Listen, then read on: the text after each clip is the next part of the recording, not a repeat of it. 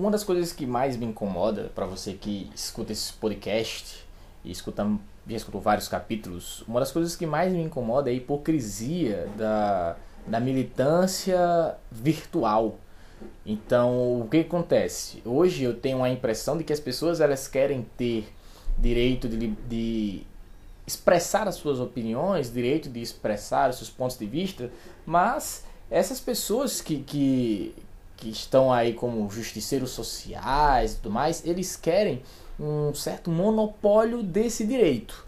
Então, se eu é, me solidarizo, se eu simpatizo ou se eu faço parte de uma determinada causa, eu vou brigar para que aquela causa seja reconhecida, para que as coisas é, daquela causa, né, para as pessoas em que aquela causa atinge, a, digamos assim, eu vou, vou lutar para que essa situação mude e eu não vou aceitar de forma alguma, terminantemente, que ninguém possa se utilizar dessa causa para qualquer outro fim da qual que eu não apoio.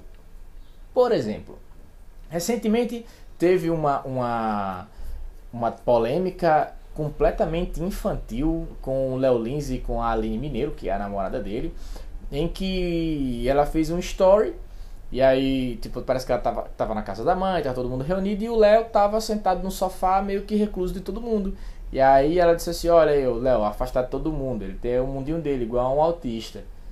E aí, é, isso a galera disse, ah, mas não pode, porque isso é preconceito com autismo, porque blá blá blá, aquela coisa toda e tal.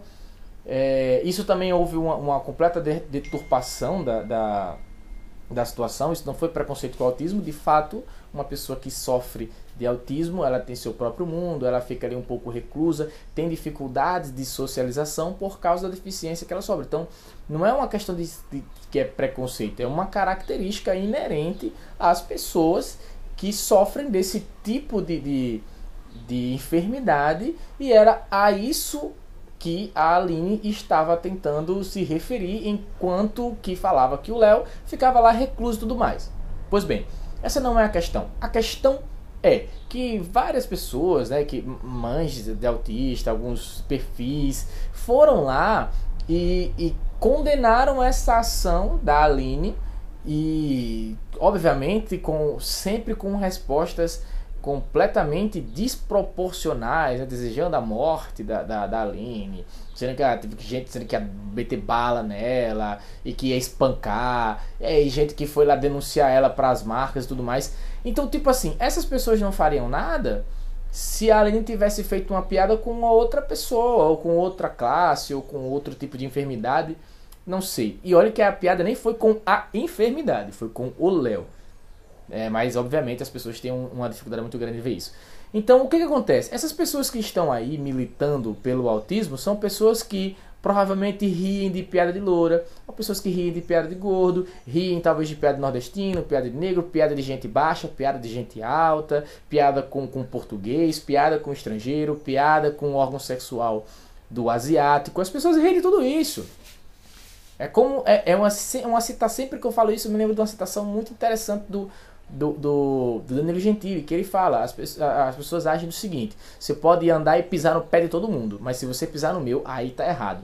Então, é, e essas pessoas, elas, é, é, você vê a falta de, de, de, de, coerência quando essas pessoas chegam para você e começam a, a, destilar ódio gratuitamente para as pessoas, morte, que vai espancar, é, compartilhar e pedir para que as pessoas vão lá vandalizar o post da pessoa e tal. Essas pessoas querem uma liberdade e por elas quererem esse tipo de liberdade, elas não querem que outras pessoas tenham liberdade de se expressar também. Às vezes nem é uma ofensa, às vezes nem é uma opinião, às vezes nem é uma expressão, às vezes é um comentário jogado. E as pessoas não aceitam isso.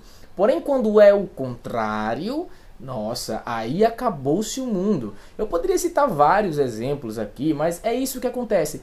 As pessoas acham que elas têm liberdade de, de dizer o que elas quiserem e, e, usam isso levantando a bandeira de que estão lutando por dias melhores e onde as pessoas possam se sentir muito bem. Porém, quando as pessoas se sentem muito bem e falam algo que às vezes nem é ofensa, nem é direcionado a ninguém, é só porque a pessoa olhou e não concorda, aí essa pessoa vai fazer um completo escarcel, inventar coisa onde não existe e então é aí onde a gente chega à nossa conclusão de que essas pessoas, na verdade, não querem liberdade, não estão aí a favor da liberdade de expressão. Elas só querem que o mundo aceite a opinião delas, não questione. Porque se você questionar ou se você disser algo conflitante com os seus.